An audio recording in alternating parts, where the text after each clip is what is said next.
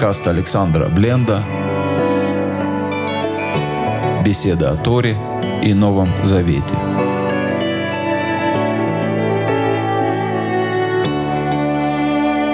Шалом, дорогие друзья. Добрый вечер, Элефтов. Сегодня четверг. Я рад, что мы с вами снова вместе. Мы с вами продолжаем изучать Тору. Сегодня будем читать с Божьей помощью десятую главу книги Вайкра. Сын моего друга и помощника, которого вы все хорошо знаете, сын Алекса, Иоанн сейчас проходит операцию, и хочется, чтобы Отец Небесный направил руку врачей, чтобы операция была безболезненной, эффективной, чтобы мальчик вернулся к своему обычному состоянию, чтобы был здоров и снова радовал родителей. Пусть Всевышний исцелит, восстановит, даст силы и мудрости врачам и родителям. Пусть Отец Небесный благословит всех тех, кто на войне, под бомбежкой, под обстрелом, всех тех, кто вынужден покинуть свой дом, кто уже покинул свой дом, кто думает, уезжать или не уезжать, кто просто в растерянности, может быть, ничего не думает, потому что не знает, что и думает, кто чувствует, что теряет силы, кто чувствует, что теряет разум. Все, кто пострадал, все, кто задет, кто ранен телом или душою от этой войны, пошли Отец исцеления. Дай пропитание тем, кто нуждается в пропитании. Пошли такую работу, чтобы не нуждаться ни в займах людских, ни в подарках людских, только из твоей открытой руки. Чтобы было время изучать Писание, общаться с семьей, чтобы была возможность помогать другим, радость от помощи другим, благослови исцели больных, дай мудрости врачам исцелять. Примири отцов детей, мужей и жен, братьев и сестер, примири семьи, в которых нет мира. А мы с Божьей помощью начинаем читать десятую главу книги Вайкра, которая, собственно, не сама глава по себе. Мы говорили, что христианское разделение несколько искусственное и позднее. Здесь нет окончания главы, здесь продолжение того, о чем мы говорили прошлый раз в девятой главе мы читали о восьмом дне. Восьмой день после семи дней посвящения священников, после курса подготовки священников, Маше командует парадом. Восьмой день Маше говорит, сделайте то-то и то-то, принесите такие жертвы, и явится вам слава Господня. Аарон вместе с сыновьями проводит все жертвоприношения, и ничего не происходит. Пауза. Арон замирает, благословляет народ, и снова ничего не происходит. И тогда Арон завершает церемонию на вот этом состоянии. Ничего не происходит. И тогда Маше вместе с Ароном входят в шатер. О чем они там говорят, о чем там молимся, мы не знаем. Когда они выходят, они вместе благословляют народ Израиля. И тут является слава Божья, огонь сходит на жертвы, народ восклицает, как бы говорит, кто ух ты, кто ничего себе, кто вау и падает, падает, радуясь при виде славы Господней. Вот на этом мы остановились в прошлый раз, как ни крути, торжественный момент. Что происходит дальше? Вайком мне Аарон, и взяли сыновья Аарона, Надав в Надав в это именно сыновья Аарона, и шматохто, каждый свою лопатку, Вытнул баем эш. И положили в нее огонь. Ваятим алея кторет. И принесли воскурение на нее. Ваякриву лифней Дунай эш зара. И принесли перед Господом чужой огонь. А Шарлот зывал там, о котором он их не заповедовал. Что случилось с сыновьями Аарона? Поскольку Тора не раскрывает нам э, всей природы события.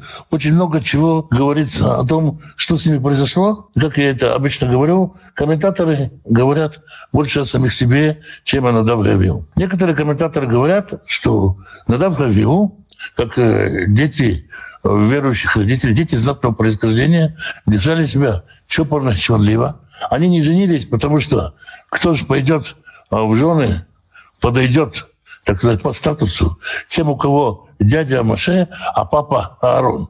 С таким родословным еще поискать достойных невест надо. Гордецы, которые рванулись показать, проявить э, очередной, так сказать, ключи от очередного Мерседеса, показать сообществу, и поэтому вот так вот э, они принесли эти жертвы. Другие комментаторы говорят, Аарон – что чувствовал себя Арон, когда он сделал все, что сказал Маше? Все сделал, как сказал Маше, чтобы явилась слава Господня. А слава Господня не является. Что происходит в голове у человека, верного служителя Божьего? Может, он думает, а простил ли меня Господь за тот грех с тельцом? Что происходит? Почему я оказываюсь недостойным? Почему я не справляюсь без Маше?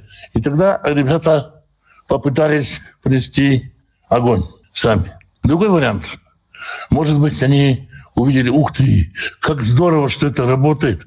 Давай попытаемся, давай попробуем призвать, Дух приди, давай попробуем помолиться, давай попробуем вознести воскурение, давай почувствуем этот драйв, эту скорость, это переживание, такое рода, рода опьянение от события. Трудно сказать, что их заставил. Есть десятки разных вариантов.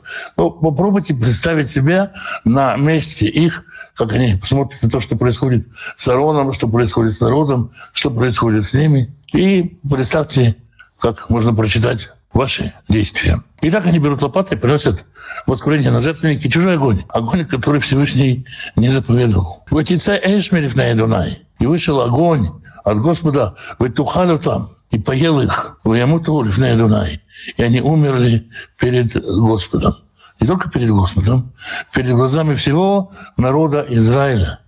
И перед глазами Маше, и перед глазами отца Аарона. Мы здесь в этой главе будем читать много по поводу того, о чем говорят Маше и Аарон. А вот о чем думает мать этих детей и жена Аарона, прочитать об этом негде. Происходит такое несчастье, такая трагедия. И в этот самый момент мы видим, как действует Моше. Именно действует. Когда общаешься с человеком, который пережил какой-то э, экстремальный случай, теракт ли, или участвовал в бою, он редко говорит, я подумал, почувствовал, я что-то чувствовал, что-то думал. Нет, я встал, побежал, прыгнул, упал, перевернулся, крутнулся, выстрелил. То есть вся деятельность сводится именно к деятельности. И в этот самый момент для Маше важно, для Маше важно, чтобы скиния была скиния. Маше увидел, что происходит. И Маше может понять, что происходит в сердце Аарона, который это видит. И вот что говорит Моше. Обратите внимание, на протяжении всей главы говорит почти все время только Моше. Голос Аарона мы услышим только в самом конце. Уйомар Моше это Аарон. И сказал Моше Аарону, «У Ашер Дибера Дунай» — это то, о чем говорил Господь. Неясно, когда это говорил Господь. Леймор, говоря, «Бекирвай и Кадеш» — «Я освящусь через близких мне».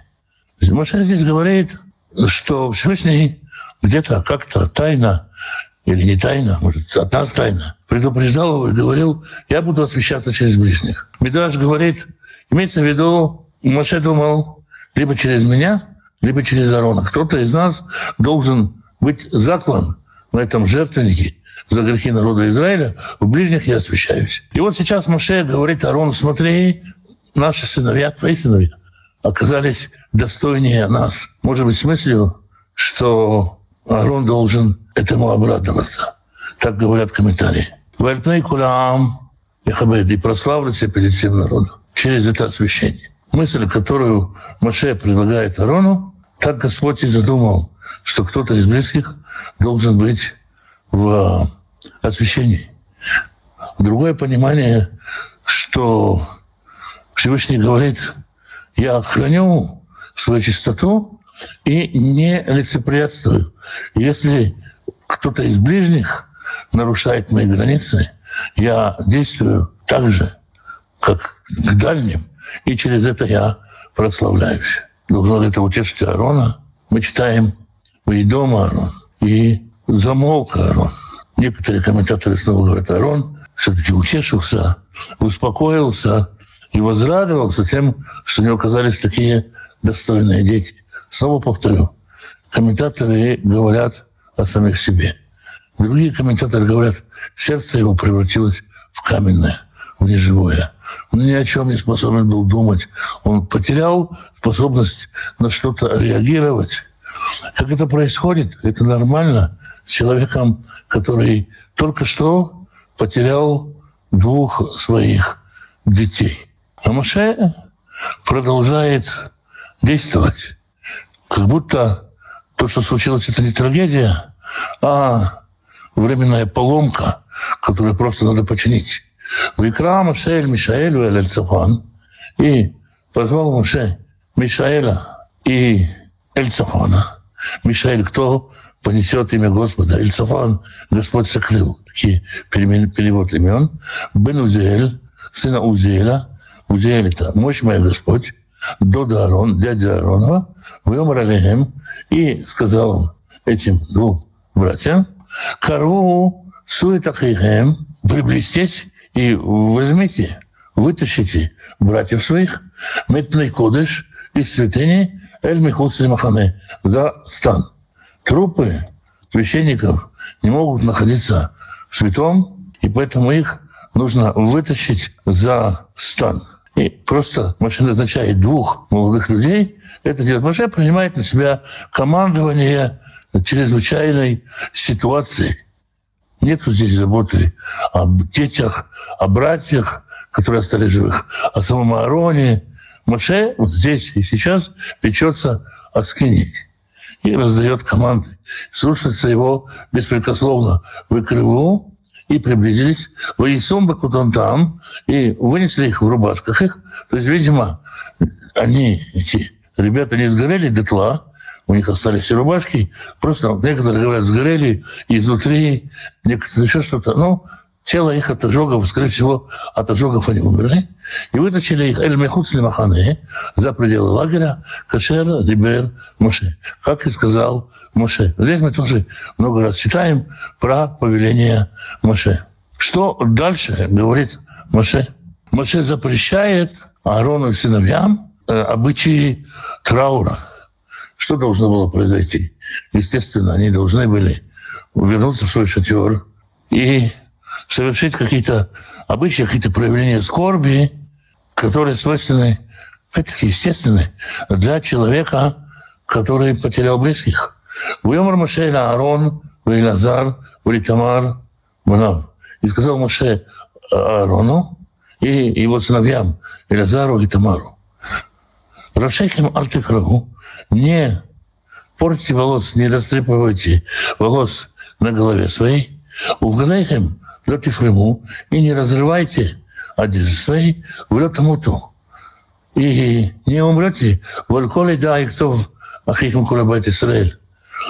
И чтобы не было гнева на всю общину. Вы ахихем колбайт Израиль. А ваши братья, весь дом Израиля, Евху, этот срифа, ашер сараф Адонай оплачут под поджог, который им поджег Господь. То есть вы, коины, вы священники, вы должны оставаться в своем небесном ПМЖ. И это ваше небесное ПМЖ, царство ваше, которое, так сказать, не от мира сего, оно вынуждает вас продолжать ваше священническое служение, несмотря на такую трагедию. А мы, народ Израиля, будем оплакивать тот пожар, который зажег Господь. Ротицу, и не выходите за пределы шатра, пень тому-то, дабы вам не умереть. Кишемен Машхата Дунай Лейхем. Потому что на вас масло помазания Господня. То есть мы говорили в прошлый раз о том, что святыню нельзя вынести в будничную. Если ты помазан маслом, э, маслом помазания Господнего, тебе нельзя с ним наружу. Масло должно оставаться в святых. Этот паспорт, это масло, это применимо, действенно и дает жизнь только в святости. Поэтому, если такой помазанный выйдет с маслом за пределы святого, то он может умереть. И снова в Ясу и два Рамаши. И сделали они, как говорит Моше. С 8 стиха до 12 стиха такое отступление. Господь является Аарону и говорит с Аароном. Выдабер Адонай Аарон Леймор.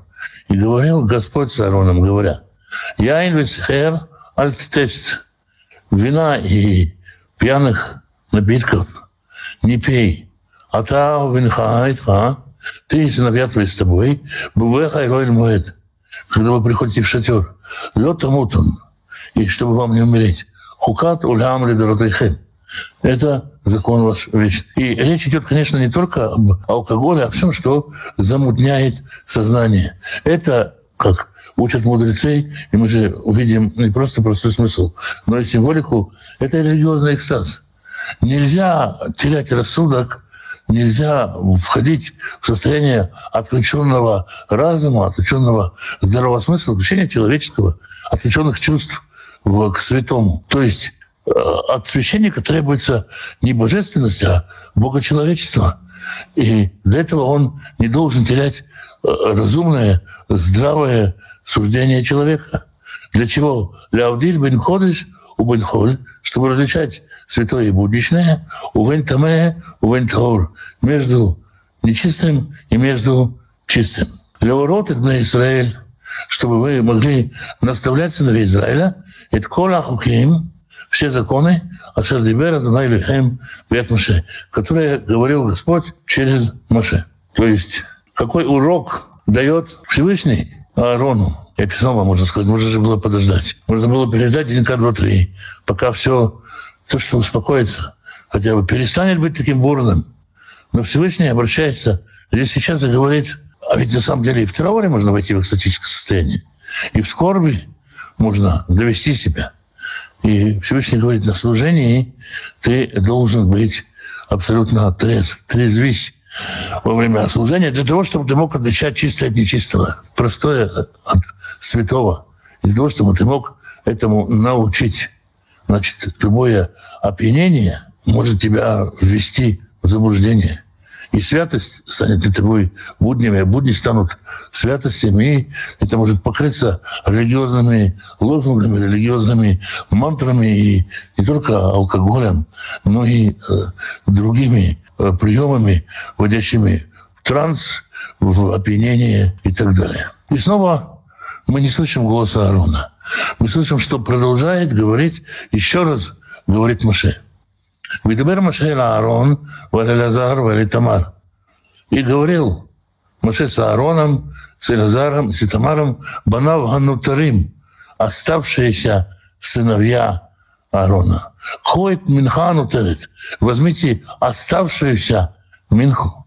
Какой удивительный язык у Торы здесь. Он сказал оставшимся сыновьям, остаткам сыновей, возьмите остаток Минхи. Если у вас осталось остаток, если вы чувствуете, что вас мало, возьмите остаток Минхи и действуйте, живите дальше. Это страшно? Да. Это драматично, да. Это, э, можно сказать, приближается граница человеческих возможностей. Ну, скажем, мои возможности это превышает. Я вот, когда читаю даже про жертвоприношение Ицхака, я сразу говорю Всевышнему, я не могу принести жертву детей, я не смогу. Итак, от жертвоприношения Господа, вокруг мацот, это на мизбеях, кодыш кадашиму. И ешьте мацу у жертвенника, потому что святая святых она. То есть должны продолжать свое священническое служение. Вахальтем это Бамахом Кадош, быть есть в этом месте, тихоха, хок увнеху, потому что закон тебе и сыновьям твоим, Мейсей Данай, Тихен Цевити. Вот э, жертв Господних, потому что так и заповедовал. Это что касается жертвы Минха. От жертвы Шлемим. Вайтхазет Нуфа, а грудь, вытшока трума и переднюю правую ногу, как мы говорили, тахнул маком таур, ешьте на чистом месте, а тау винхау внутриха, ты и сыновья твои, и дочери твои, и хука, хуку бенеха, потому что тебе в долю твою, законную долю твою и законную долю сыновьям твоим, нитном избех шлемей бне Израиль, дает его жертвенник сынов Израиля. То есть от жертвенника мы говорили, доля Аарона и его сыновей – это грудинка и передняя правая нога. Ешьте ее. Маше заботится о том, чтобы священники ели ее. Шока трума, выхазет нуфа и нога вознесения и грудь возношения Алишей Кнавим, его Леонид Нуфа. Все это будет возложено и вознесено, как мы говорим, раскачивали руки перед Господом. Ваялиха Оливанеха и будет это частью твоей и сыновей твоих, и тхали хокулям, с тобой вместе вечный закон Кашер Цива Адунай, как заповедовал Господь. Моше здесь говорит, все делайте, как и положено вам, как и предписано вам было делать в день служения. Ешьте жертву Минху, ешьте жертву Шлемим, жертву мирную. 16 стиха есть еще одно удивительное событие. Вейцир хатат дараж дорож Маше. И Маше стал искать, а где козленок жертвы очистительной. Вины Сараф. Вот он узнал, что его сожгли. У их отцов Алилезер Валитамар, Бне Арон, Анутарим Лимар. И очень сильно разозлился Маше, разгневался Маше на Элезера и на Итамара, оставшихся сыновей Аароновых, говоря. То есть, несмотря на то, что эти ребята потеряли в этот день двух братьев, Маше гневается на них и говорит, ну как вы посмели сжечь козленка очистительной жертвы? Маду хатадут. Почему вы не ели очистительную жертву? Бымкома кодыш вместе с святом. И кодыш кадашеми. Потому что она же поедается вместе с насет это вон еда. Ведь вам же надо было ее есть, ведь ваше поедание этой жертвы, для того, чтобы вы понесли грех общины, дунай, чтобы искупить, совершить искупление за них перед Господом. То есть если в отношении Минхи и в отношении жертвоприношения Шлемима, двух предыдущих, Моше не так беспокоится, то здесь Моше буквально гневается. Вы же должны были искупить, вы должны были искупить их тем, что вы едите это мясо. Как же вы, что же теперь будет с общиной? Если не принеся на кровь ее внутрь, то вы должны были съесть ее, как я заповедовал.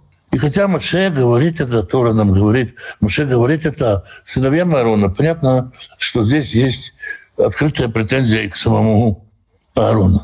И в 19 стихе мы впервые во всей главе слышим голос самого Аарона. И вот что говорит Аарон. «Видабер Аарон эль Моше, и сказал Аарон Моше, «Эй, наем, и кребут хататам». Вот они же сегодня, именно сегодня они принесли этот хатат, эту очистительную жертву. «Ветратам лифней Дунай», и принесли его перед Господом. «Ватикрана, и тикаэле». И случилось со мной такое. «Вы ахальти хатат наем». Ты думаешь, бы я ел хатат сегодня, и ты в Байне Дунай, сделалось бы это хорошим в глазах Господа. Так это можно перевести. Может быть так, я ел от этой жертвы столько, сколько хватило для того, чтобы угодить Богу. Можно понять слова Аарона двояко.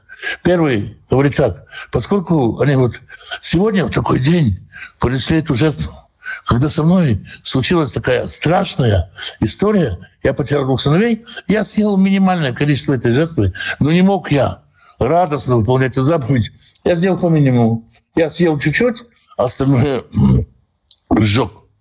Можно так понять.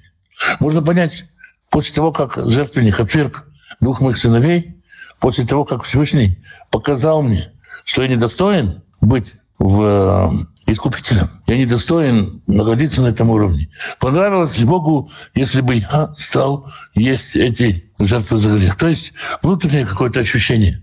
Если у сыновей Надава и Авиу было ощущение, что они достойны, что они могут, что вот давай сейчас сделаем и прорвемся, то, как видят это некоторые комментарии, здесь у Арона в конце ощущение такое, может, я недостоин.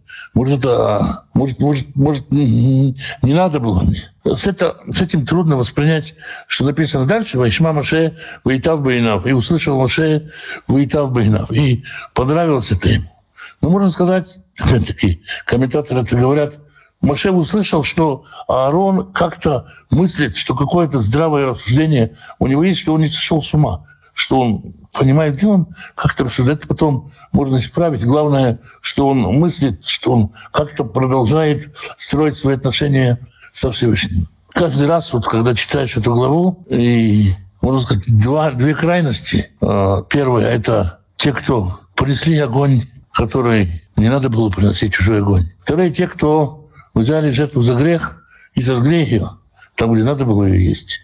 Может быть, одни решили, что они слишком достойны, а вторые, что слишком недостойные. Две границы, две проблемы, которые могут возникнуть у человека, у любого из нас, у каждого из нас на своем уровне. В наших взаимоотношениях со святостью очень, очень, э, наверное, я бы сказал, э, не побоюсь сказать, драматичный, кошмарный день для Аарона. Ужасное ведь, по сути, событие. Мы читаем, нам кажется, ну вот, там погибли двое детей. Он же, Аарон для нас часто не живой человек, но нет его, он там где-то в Библии. И двое детей его погибли. Это все в Библии, это все какой-то спектакль. А это живой человек, который э, не молодой человек, весьма не молодой человек, который поднимается на уровень святости и который вот переживает такую чудовищную трагедию и должен оставаться священником. По-моему, это очень страшное испытание, очень страшная глава каждый раз. Каждый раз очень тяжело ее читать. Это десятая глава, и этим диалогом Маше и Аарона заканчивается первая часть книги Вайкра, по сути, часть, посвященная жертвам. К жертвам еще вернемся, когда о праздниках будем говорить. Ну вот вам история э, устройства, э, строительства святилища. Если мы почитаем 20 стих 10 главы, и услышал Маше, и это показалось ему добрым, то, наверное, можно сказать, что для Маше вот это вот было хэппи-эндом. Я не знаю, мне остается такое горькое утешение, горькая глава. На этом вот закончим десятую главу. Есть вопросы? Почему Надав и Авиот выросли такими? Ошибки, упущение воспитания, непредсказуемость, непреодолимая свобода воли. Какой бы человек ни рос, у него есть ошибки. Например, мы впервые сталкиваемся с таким явлением со святостью. А давайте попробуем везде зажечь свет Божий. Может быть, у них было доброе намерение. А разве заступиться за отца – это не доброе намерение? Ведь мы, как бы хорошо нам, мы сидим в кондиционированной комнате и читаем книгу, которая про Надава и Авиоду рассказывает спустя много-много лет. Они жили, это было их решение, они смотрели, и а как бы вы решили, а чтобы вы сделали, а, как бы вы повели себя в этой ситуации, как бы нас всех как-то воспитывает, сами себя пытаемся воспитывать, и все равно ошибаемся. Не надо сразу же их, так сказать, в злодеи записывать. А кто-то что-то делает в религиозном экстазе. А кто-то что-то делает одержимый, думает, что он получает откровение. Кто-то уносится за откровениями, создает семьи по откровениям напрасным. Или разрушает семьи по откровениям напрасным. Кто-то двигается желанием справедливости, желанием защиты. Мы дальше про Короха будем читать. Они же не хотели плохого. Они не хулиганы, не шпана. Они сыновья достойного отца. Они просто ошибки. Просто э, ошиблись. Шалом. А сейчас Коин может выпить? Как вам сказать? Служения давно нет. Вот написано, коину запрещено пить, когда он ходит в служение. Если коин не на, не на служении, да, скажем, нет, две недели до службы, три недели до службы, то выпить он может. Я последние несколько лет, последние несколько лет не употребляю алкоголь вообще, потому что э, люди обращаются с вопросами, ответ на которых требует, требует ну, точности, наверное. Но к этому надо прийти. Это я сам себе назначил такую, как сказать, диету безалкогольную. Если кто-то пьет, приходят ко мне люди, встречать субботу, на столе бывает э, вино, и я не вижу в этом э, какого-то запрета. Естественно, никто не напивается в дрова, никто не теряет человеческий облик. И Машех с учениками пил вино, некоторые его за это тоже осуждали. Я нормально отношусь к умеренному употреблению алкоголя. Почему традиционное толкование христианской церкви говорит, что Даф и Авиуд принесли огонь собственного состава, либо вошли в святилище нетрезвыми и потому погибли? Ну, наверное, на мысль о нетрезвости наводит обращение Господа. С другой стороны, не было запрета до этого, да, то есть не было такого запрета. И, наверное, как каждый человек пытается понять, каждый человек пытается толковать. Мы же не всегда можем сказать, а я не понимаю, пусть это место останется непонятным. Или сказать, есть разные мнения на этот счет. Особенно люди в церкви очень часто сами прихожане говорят, ты нам скажи, как правильно, не говори нам разное мнение. Поэтому люди пытаются объяснить вот потому и потому. И потому что как бы нам легче осудить на того Авиау за вот что-то, что они делают, чем как-то попытаться понять, что люди могут просто ошибаться.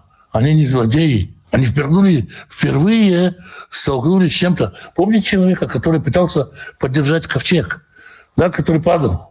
Это же секундное размышление, секундное.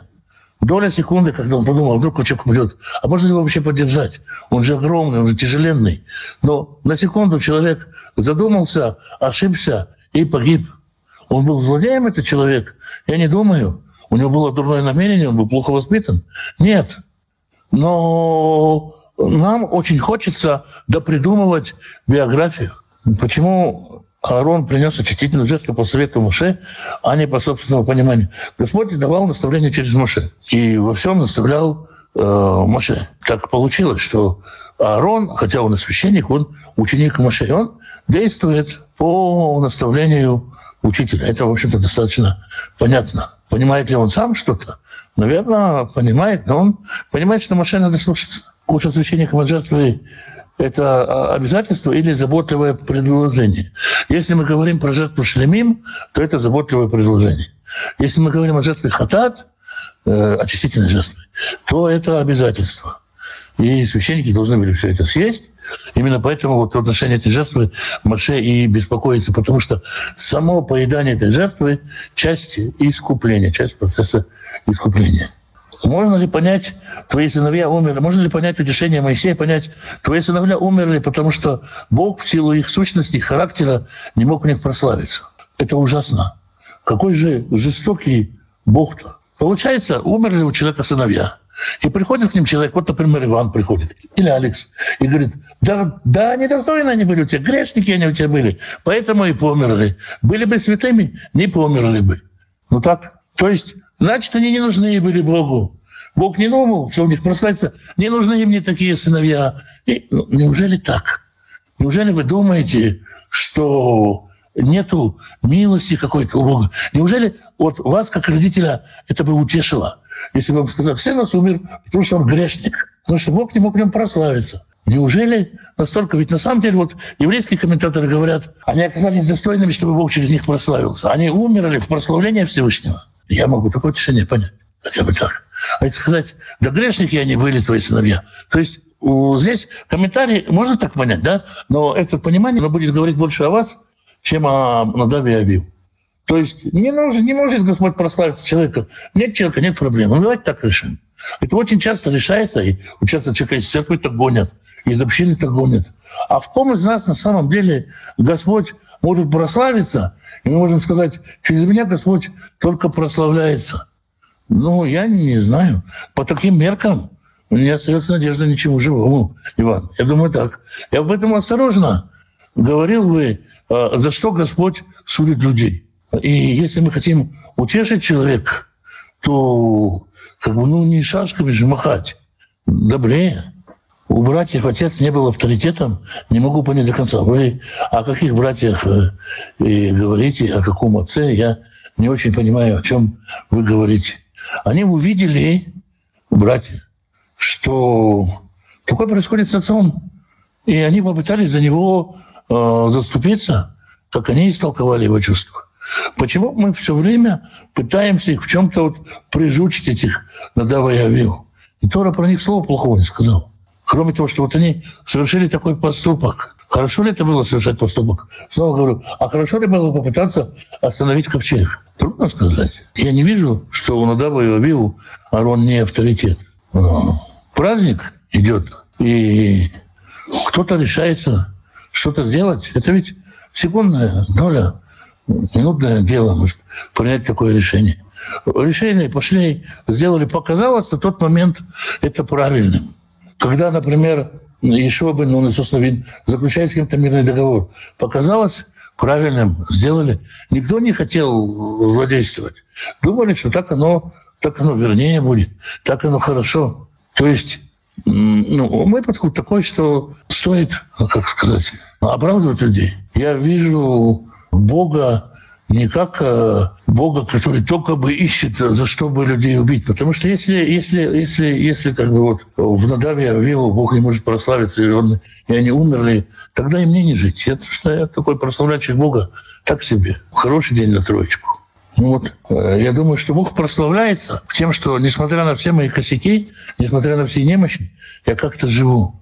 Он позволяет жить такому Алексу, что не надо быть великим-великим героем, чтобы жить. Наверное, так. Вот это, мне кажется, Бога прославляет. Ну вот. Вроде бы все вопросы закончены. У нас пятница и суббота мы не встречаемся. В воскресенье, наверное, пока еще не знаем, в какое время мы увидимся. Да, наверное, мы будем исходить из того, что в тот же час, в воскресенье, всем шалом, шаббат шалом. Если какой-то вопрос я не понял и не разобрал, прошу меня простить. Иногда мы задаем вопрос как продолжение каких-то своих мыслей, а я бы рад прочитать ваши мысли, но не телепат. Еще один мой давний недостаток. Всем спасибо и шаббат шалом.